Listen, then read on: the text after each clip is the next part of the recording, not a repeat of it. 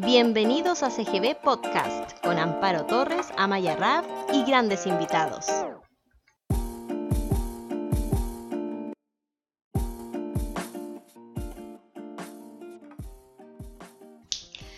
Hola, ¿qué tal? Y bienvenidos a un nuevo capítulo de CGB Podcast. Hoy nos acompaña nuestra querida orientadora y profesora Carolina Córdoba. ¿Cómo está? Hola Amparo, muy bien. ¿Y tú cómo estás? Muy bien también. Qué Muy bueno. contenta. Eh, hoy día vamos a estar hablando en torno a la vocación. Es muy común la pregunta, ¿qué vas a seguir? ¿Qué quieres estudiar? ¿No?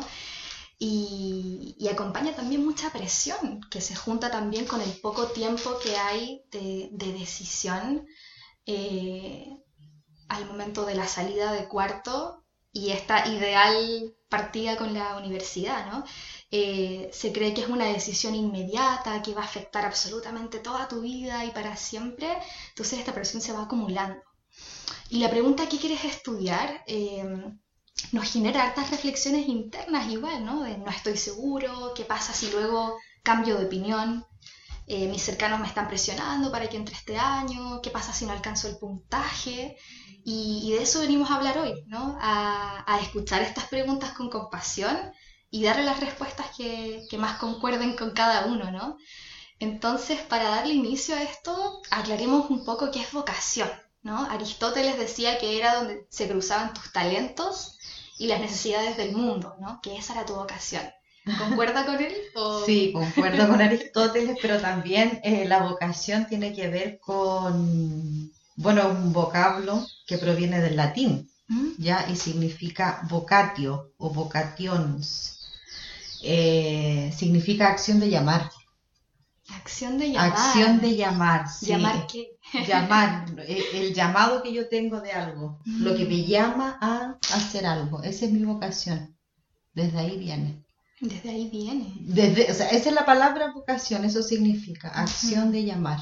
Mire, qué interesante. Y mm, este llamado, ¿cómo reconocerlo? ¿Cómo, cómo identificarlo?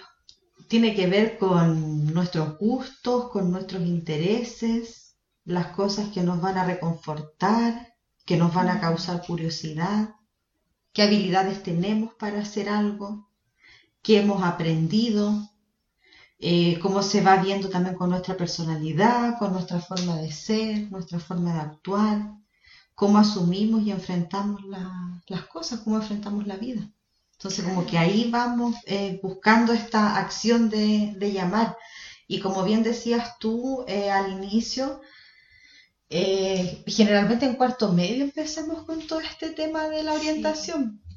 Yo como orientadora en el colegio eh, aparezco en cuarto medio. Antes no me conocen.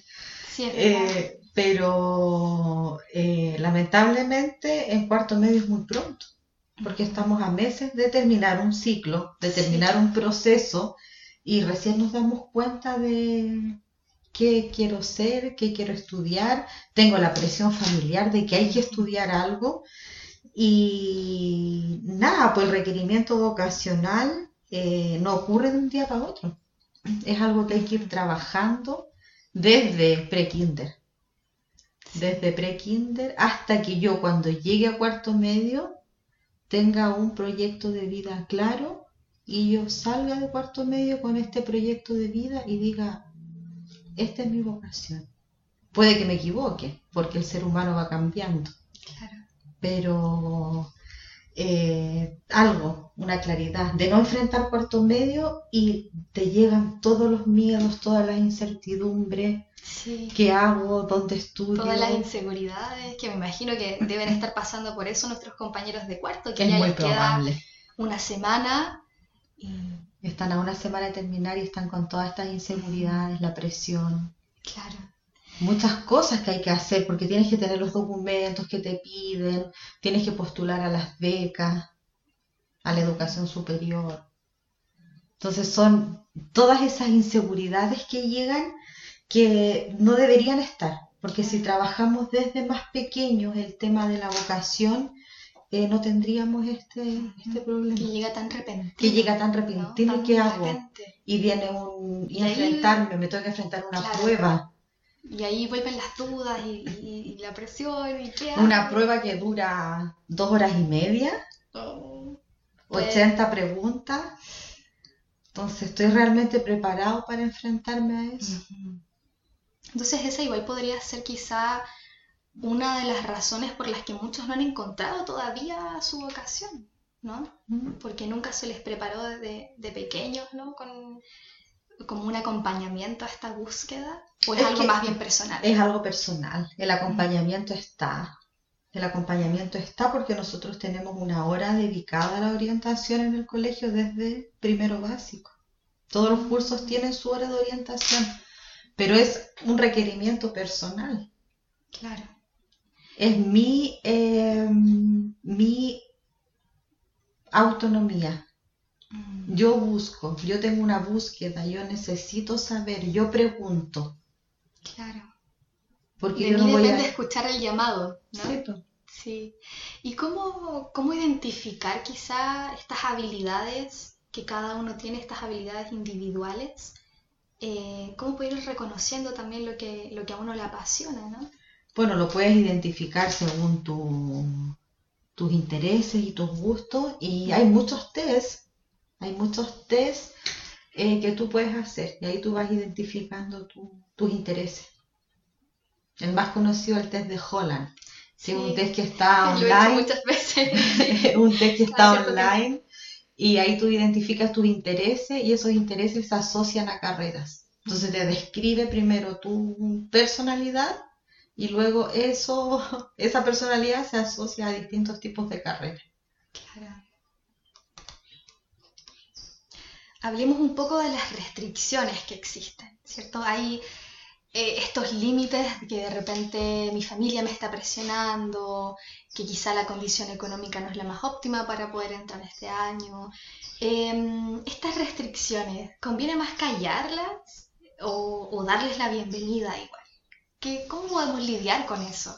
Tenemos que darle la bienvenida porque no podemos callar, porque si callamos las cosas no nos resulta, no nos enfermamos. Entonces tenemos que eh, darle la bienvenida, eh, aceptarlas y trabajarlas. Tenemos que trabajar con la familia, con los padres, con las madres, con los apoderados. Todo este tema de la, de la presión que a veces ejercen en, los- en sus hijos, en sus pupilos. La presión de que tienes que estudiar algo. Y a veces ese tener que estudiar algo implica que tiene que ser una carrera que te genere buenos recursos económicos. Y a veces los chicos o las chicas no quieren estudiar esa carrera. Entonces también es un trabajo, es un involucramiento con, con las familias en la toma de una decisión vocacional, en el acompañamiento a este desarrollo de tu proyecto de vida, tiene que estar la familia involucrada y aceptar este llamado que hablamos en un principio eh, que tiene su hijo o su hija. Mi llamado es ser un artista. Entonces, este arte a lo mejor va a involucrar no tener tantos recursos económicos, Mm, pero tengo que aceptar eso que mi hijo o mi hija quiere. ¿Para qué? Para que sea feliz y para que sea una persona íntegra en la sociedad, que es lo que busca también el proceso educativo. ¿Y cuáles podrían ser quizá los métodos que podríamos recomendarle a un estudiante que aún está, está perdido y no, no conecta con su vocación, no la encuentra todavía? ¿Cómo él podría hallar quizá o ir buscando ahí un poco sus pasiones, sus habilidades? Bueno, para que conecte ahora así como de un día para otro y vea que va a estudiar el próximo año, es hacer un test, lo primero. Lo primero es hacer un test. Hay muchos test online hoy día. Hay muchos test online. Y también tiene que ver con lo que hablábamos de antes, con la autonomía. O sea, yo eh, quiero hacer algo, yo lo busco. Yo tengo mi toma de decisiones y yo voy buscando. Entonces, tú, ¿qué estudio? ¿Qué me gusta? Ya. Profesora, eh, orientadora, profesor jefe, ¿Dónde puedo hacer un test? Mira, tal página, ahí lo hace, test de Holland, busca. Y tú buscas tus intereses, tú te motivas a... Claro, tú buscas las herramientas que más te sirvan también. Y después a lo mejor lo compartes, mire, me salió esto. Mm. Esto me salió y cómo lo, lo llevamos a cabo. Busquemos institutos, busquemos universidades. Claro. Puede ser la... Pero tiene que ver con una, con una autonomía. Con una autonomía, sí. Sí con una búsqueda personal. Yo quería comentar algo. Eh, un compañero, cuando yo iba como en séptimo básico, recuerdo, en segundo ciclo, recuerdo que insistentemente me, decía, oye, Amparo, ¿cómo lo haces para, cómo eres tan inteligente? ¿Cómo, ¿Qué métodos tienes? ¿no? Entonces constantemente se hacía la pregunta de, eh, como, ¿qué, ¿qué tan inteligente eres tú y qué tan inteligente soy yo? pero quizá la, pregunta adecuada es ¿de qué modo tú eres inteligente o no? No sé si concuerda conmigo. Que no tiene que ver con una inteligencia de notas. Claro, sí. Eso, no, no inteligencia como intelectual, sino que quizá la pregunta correcta sea de qué modo yo soy inteligente y de qué modo también potencio esto que tengo. La forma de buscar las cosas, la forma de hacer lo que me gusta. Yo lo busco. Ahora ustedes tienen todas las herramientas en internet. Apretan algo y buscan. Y está todo, está todo. ¿Cómo discrimino esa información? ¿Cómo busco? Está todo, es cosa de apretar dos, tres teclas y está absolutamente todo. En mi época teníamos que ir a la biblioteca a buscar los libros. No estaba el internet, no estaba todo al alcance. Quizás por lo mismo hay menos autonomía ahora. Puede ser. Porque está todo. Puede ser un factor, sí. Sí, puede ser un factor. Y lamentablemente eh, aún existe eh, el tema de buena nota igual inteligente. Exacto, sí. Sí. Sí, eso era lo que...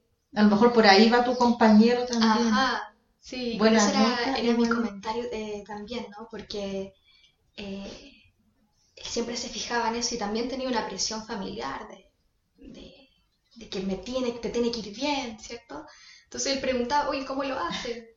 Pero, pero no por tener buenas notas y no porque te vaya bien académicamente, eh, te va a definir si eres inteligente o no lamentablemente también todavía estamos nosotros en la educación con, las notas. Claro. Porque buenas notas implica eh, un buen NEM mm.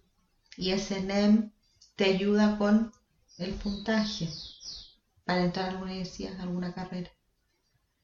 Buen puntaje equivale a tanto porcentaje, entonces con eso yo sumo ingreso a una carrera teniendo buenas notas puedo eh, acceder a becas. Lo bueno que ahora está la gratuidad, que también tenía que ver con, eh, con el tema socioeconómico. Ahora no hay restricciones para no estudiar, porque tienes la gratuidad.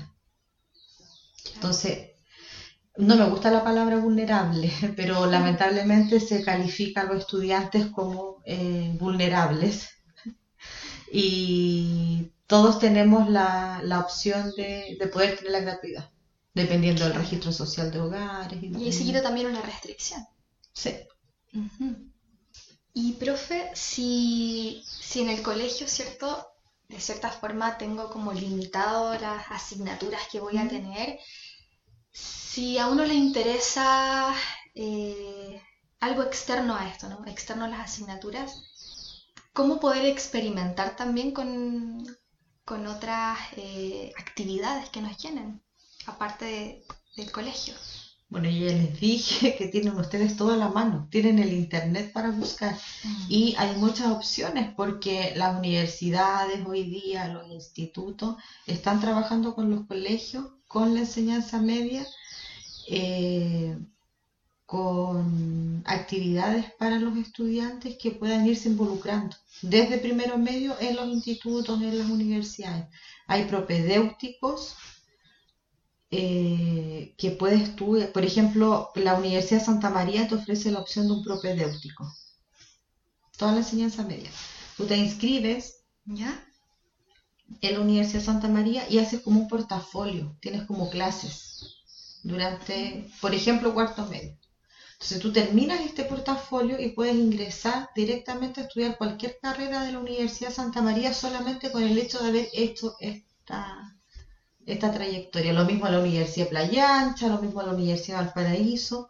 Es cosa de buscar, nosotros entregamos esta información pero yo no puedo ir casa por casa y es como, toma. Ahí vuelve el concepto de autonomía, ¿no? Y vuelve el concepto de autonomía. Oh, me llama la atención esta carrera de ingeniería y está en la Santa María. Ya. Voy investigo. investigo, profesora, me ayuda con esto, a lo mejor algún documento para postular, porque a veces te piden certificados de alumno regular. O la típica documentación, eh, ya, yo te hago la documentación, pero hazlo. Parte un proceso y termínalo y hay muchas opciones. Me llama la atención el inglés. Ya, mira, eh, hay cursos de inglés online, hay cursos que dan los institutos, a veces algunos son gratis, otros tienes que pagar alguna beca, eh, pagas solamente la mitad, pero yo busco lo que quiero. Tienen toda la mano. Y me acerco a los adultos que están en el colegio o que están en mi alrededor y pregunto, averiguo. Pero volvemos al tema, autonomía, toma de decisiones no me va a llegar todo así como por arte de magia en diciembre. Que también son, son, conceptos que se repiten en la vida adulta, ¿no? Yo tomo mis decisiones, soy autónomo. Y también es algo a lo que uno se enfrenta, ¿no? El paso a la vida adulta. Sí. Te enfrentas a la vida adulta y claro, ¿cómo voy a llegar a la universidad de esta forma? Mm.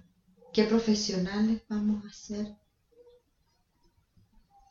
Entonces está toda la mano, está, es cosa de que yo indague y eh, el orientador en el colegio es un acompañante, es un acompañamiento que hace en este proceso educativo.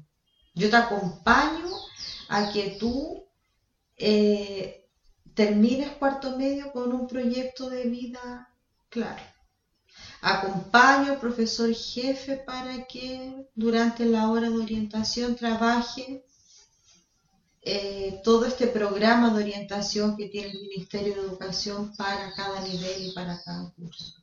Pero es un acompañamiento. No te va a hacer todo. Claro. No te va a decir ya, Amparo, estás lista, tú sales de cuarto medio y te vas directo a la universidad a estudiar pedagogía en lenguaje, ¿no? Tú tienes que buscar tú, y no es buscar en cuarto medio, es antes como chuta primero medio, ya. El colegio me ofrece técnico profesional. En segundo medio empiezo a mirar, primero medio, cuáles son las carreras que tengo, me voy por el área científico humanista, me quedo en el técnico profesional, después del técnico profesional, ¿dónde me proyecto? Y también ahí las preguntas como, ¿quién quiero ser a futuro, no?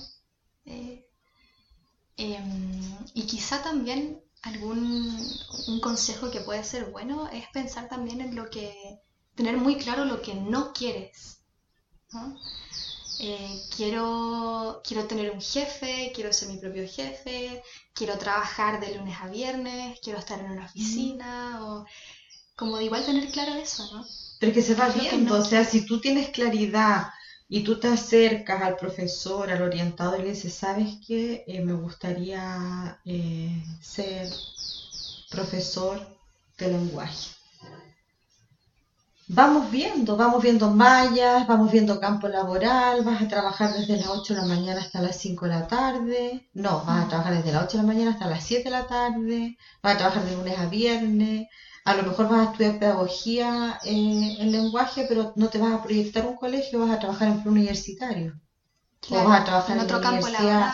Hay otro campo laboral en la universidad. Eh, no, yo voy a estudiar, me voy a dedicar al área de gastronomía.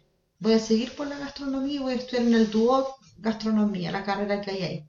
Ya, pero tienes que tener en cuenta que tú no vas a tener fines de semana para ti no vas a tener Navidad con tu familia, no vas a tener Año Nuevo con tu familia, porque es una carrera que implica mm. el trabajo, fines de semana, festividades, veranos.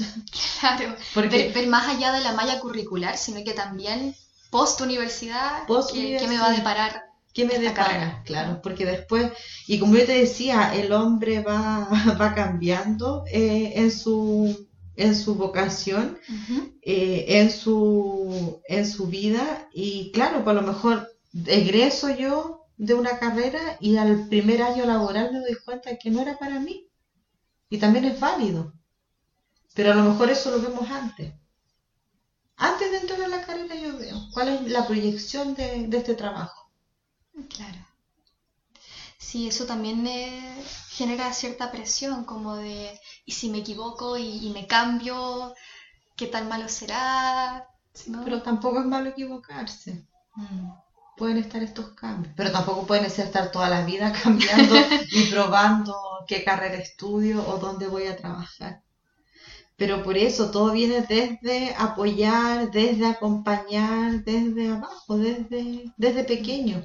Un trabajo con la familia y también que la familia se eh, tenga una apertura a, a lo que el niño o la niña quiere estudiar. A mí me ha pasado con varios apoderados porque ya esta no es mi primera generación que tengo de primero medio. Eh, con varios apoderados que, claro, por el niño buen promedio, eh, buenas notas, pero que el niño estudiara una carrera como de ingeniería o de eh, leyes, como viendo el lado económico. Mm. Y a lo mejor a este niño, a esta niña no le gustaba esa, esa área. Claro, y lo limitan solamente a eso. Mm. Me, me, ha sucedido igual, de repente cuando comento eh, que voy más por el área comunicativa, es como, ay, pero con el potencial que tienes podría ser esto, ¿no? Pero ahí también vuelvo a la autonomía y a decir, no, no, no quiero ser esto, quiero ser esto. A tu propia toma de decisión. Ajá. A ser feliz y a buscar y lo que te gusta. Claro. Lo que quieres. que ese es el principal propósito igual de, de querer reforzarme en algo, es porque quiero ser feliz en esto y quiero entregarle al mundo lo que, lo que me apasiona. ¿no? Mi vocación. Tu vocación, el llamado. Eh, también con respecto a lo que preguntabas en un, en un inicio, ¿cómo busco esto? Eh, todo está en internet. Ahora hay un curso de fotografía que están haciendo como del municipio, parece. Sí, partió el día de ayer, me parece. Y hay varios niños de mi curso que están de primero medio que están participando. A lo mejor hay de, otro, de otros cursos también. Pero es eso, o sea, uno manda la información, está mucha información. Entonces yo voy a buscar, ah, me gustó, me interesa. Profesora, ¿sabe más de esto? ¿Me puede apoyar? Entonces ahí nosotros también vamos apoyando. Y quizá una clave igual sería eh, no enseguida decir que no. Por ejemplo, cuando se da la oportunidad de participar en distintas actividades que quizá no te llamen la atención desde el principio. ¿no? Eh, de repente en el taller de fotografía quizá ya no me interesa la fotografía, pero experimento para ver si es que, si es que me llama. Y si no, pruebo con otra cosa y, voy buscando.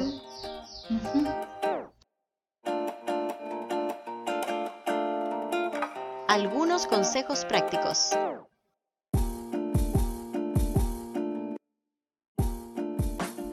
Hemos pasado a la sección de consejos prácticos. Vamos a conocer algunos tips para nuestra vida académica. Claro, tips para la vida académica y para ir encontrando desde a poco esta, esta vocación, este llamado. Lo primero es el autoconocimiento, lo que tenemos que trabajar con nuestros estudiantes y también trabajar en forma personal.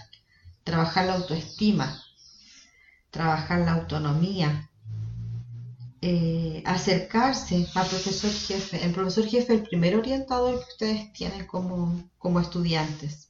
Se acercan a él cuando tengan alguna duda, inquietud. Acercarse al orientador del colegio, en este caso se acercan a mí. Eh, o también al profesor con el que tengan más afinidad, porque a veces tú no tienes afinidad con el profesor jefe, no tienes afinidad con el orientador, entonces te acercas al profesor con el que tienes más afinidad. A veces tampoco es el profesor eh, que te hace clase, porque a lo mejor tú dejaste un lazo tan fuerte con el profesor de básica que te vas a acercar a él. Entonces acércate al profesor, haz las preguntas que, mm, que Aprovechar la comunidad educativa que están unida acá. Desde siempre, no tan solo en cuarto medio, no llegar a cuarto medio y sentir como el llamado de ¿Qué voy a hacer? Desde siempre. Eh, indagar. Ustedes tienen todas las manos, chiquillos, todo, todas las manos, así que buscar, preguntar. El internet está todo. A veces miente, pero ahí, con todas las aclaraciones que, eh, que podamos darle los adultos, eh, van a estar, va a estar todo ahí y vamos buscando para que tengan un- una vida académica más tranquila y que al momento de, de terminar cuarto medio sea un disfrute y no un agobio y no un pasarlo mal, que lo disfruten el- el- su paso por el colegio y el término de cuarto medio. Genial. Muchas gracias. Y eh, además contarles que eh, tenemos muchas opciones, eh, chiquillos y chiquillas, para que vayan viendo, a nuestros apoderados también si nos escuchan, muchas opciones de educación superior para nuestros estudiantes, que antes no teníamos. Tenemos muchas admisiones especiales de todas las universidades de la región, de la Universidad de Valparaíso, de la Universidad Católica de Valparaíso, de la Universidad Santa María, de la Universidad de Playa Ancha. Estas admisiones especiales son eh, para alumnos talento.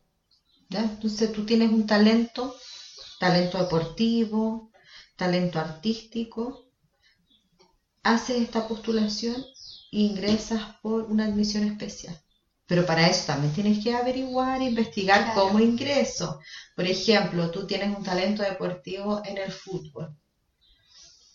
Hacemos todo este ingreso, todo este proceso eh, con toda la documentación que corresponde, porque tienes que estar en un club federado, tienes que haber hecho una continuidad de alto tiempo, eh, te respaldamos acá en el colegio y puedes ingresar a estudiar la carrera que tú quieras eh, por esta beca deportiva, digamos, o admisión especial. Entonces tenemos una opción que es admisión especial si tú tienes un talento académico. Tenemos, eh, como yo les dije, les hablé de antes de la Universidad de Santa María, el propedéutico. Tú haces un portafolio durante un año, haces un estudio, estás como alumno de la Universidad de Santa María, terminas eso y puedes entrar a estudiar cualquier carrera que quieras a la Universidad de Santa María. Solamente con tus notas de enseñanza media, que tampoco te piden mucho, un 5.5 NEM, es Guau. poco. Y además del acceso inclusivo a la Universidad de Playa Ancha, en donde eh, tú puedes entrar solamente con eh, tus notas, también te piden un NEM 5 o 5.5, haces este portafolio que le digo yo, que es como un librillo, que también se hace todo por internet, todo online, haces este librillo, lo terminas, se hace una retroalimentación, una revisión, y puedes entrar a estudiar la carrera que quieras a la Universidad de Playa Ancha. O sea, oportunidades. Oportunidades hay, opciones hay. Además que ustedes tienen el tema de la gratuidad. También. Si no tienen la gratuidad por un tema económico, pueden tener becas. Y hay muchas becas. El municipio también les entrega becas a los, a los estudiantes que están en la educación Claro. superior. También hay una preocupación comunal en cuanto a la educación superior. Se preocupa el municipio de entregar becas a los jóvenes de nuestra comuna que están estudiando en la educación superior. Genial. Muchas gracias, profe. Y el llamado final, como conclusión, ¿cierto? Es a indagar, ¿no? A- desde la autonomía y desde la búsqueda personal a, a buscar toda la información que, que nos entrega acá Es nuestro la- amigo Internet. Sí, es la buscar en las páginas de las universidades y, y averiguar también de lo que nos acaba de comentar, que es muy interesante. Sí, Averiguar, investigar eh, y luego preguntar Claro, para hacer este acompañamiento que hace el profesor jefe o que hace el orientador en el colegio. genial. Yo primero averiguo, después traigo la información, lo analizamos, lo revisamos hasta tomar una decisión. Genial. Entonces ver todas las opciones ahí que- Todas las opciones. que tenemos, Que hay que podemos elegir también, Sí. que Y me quizá no se podía. Me faltaron algunas, pero hay más. Así que el que quiera venir a conversar conmigo, no hay ningún problema. Buenísimo. Bienvenido sea. Muchas gracias, profesora. De nada, de nada y gracias por la invitación, por llevar a llevar a la palestra un tema eh, que está en los colegios, pero que a veces solamente aparece eh, en cuarto medio. Así que muchas gracias por la invitación. Que esté muy bien. Saludos a todos.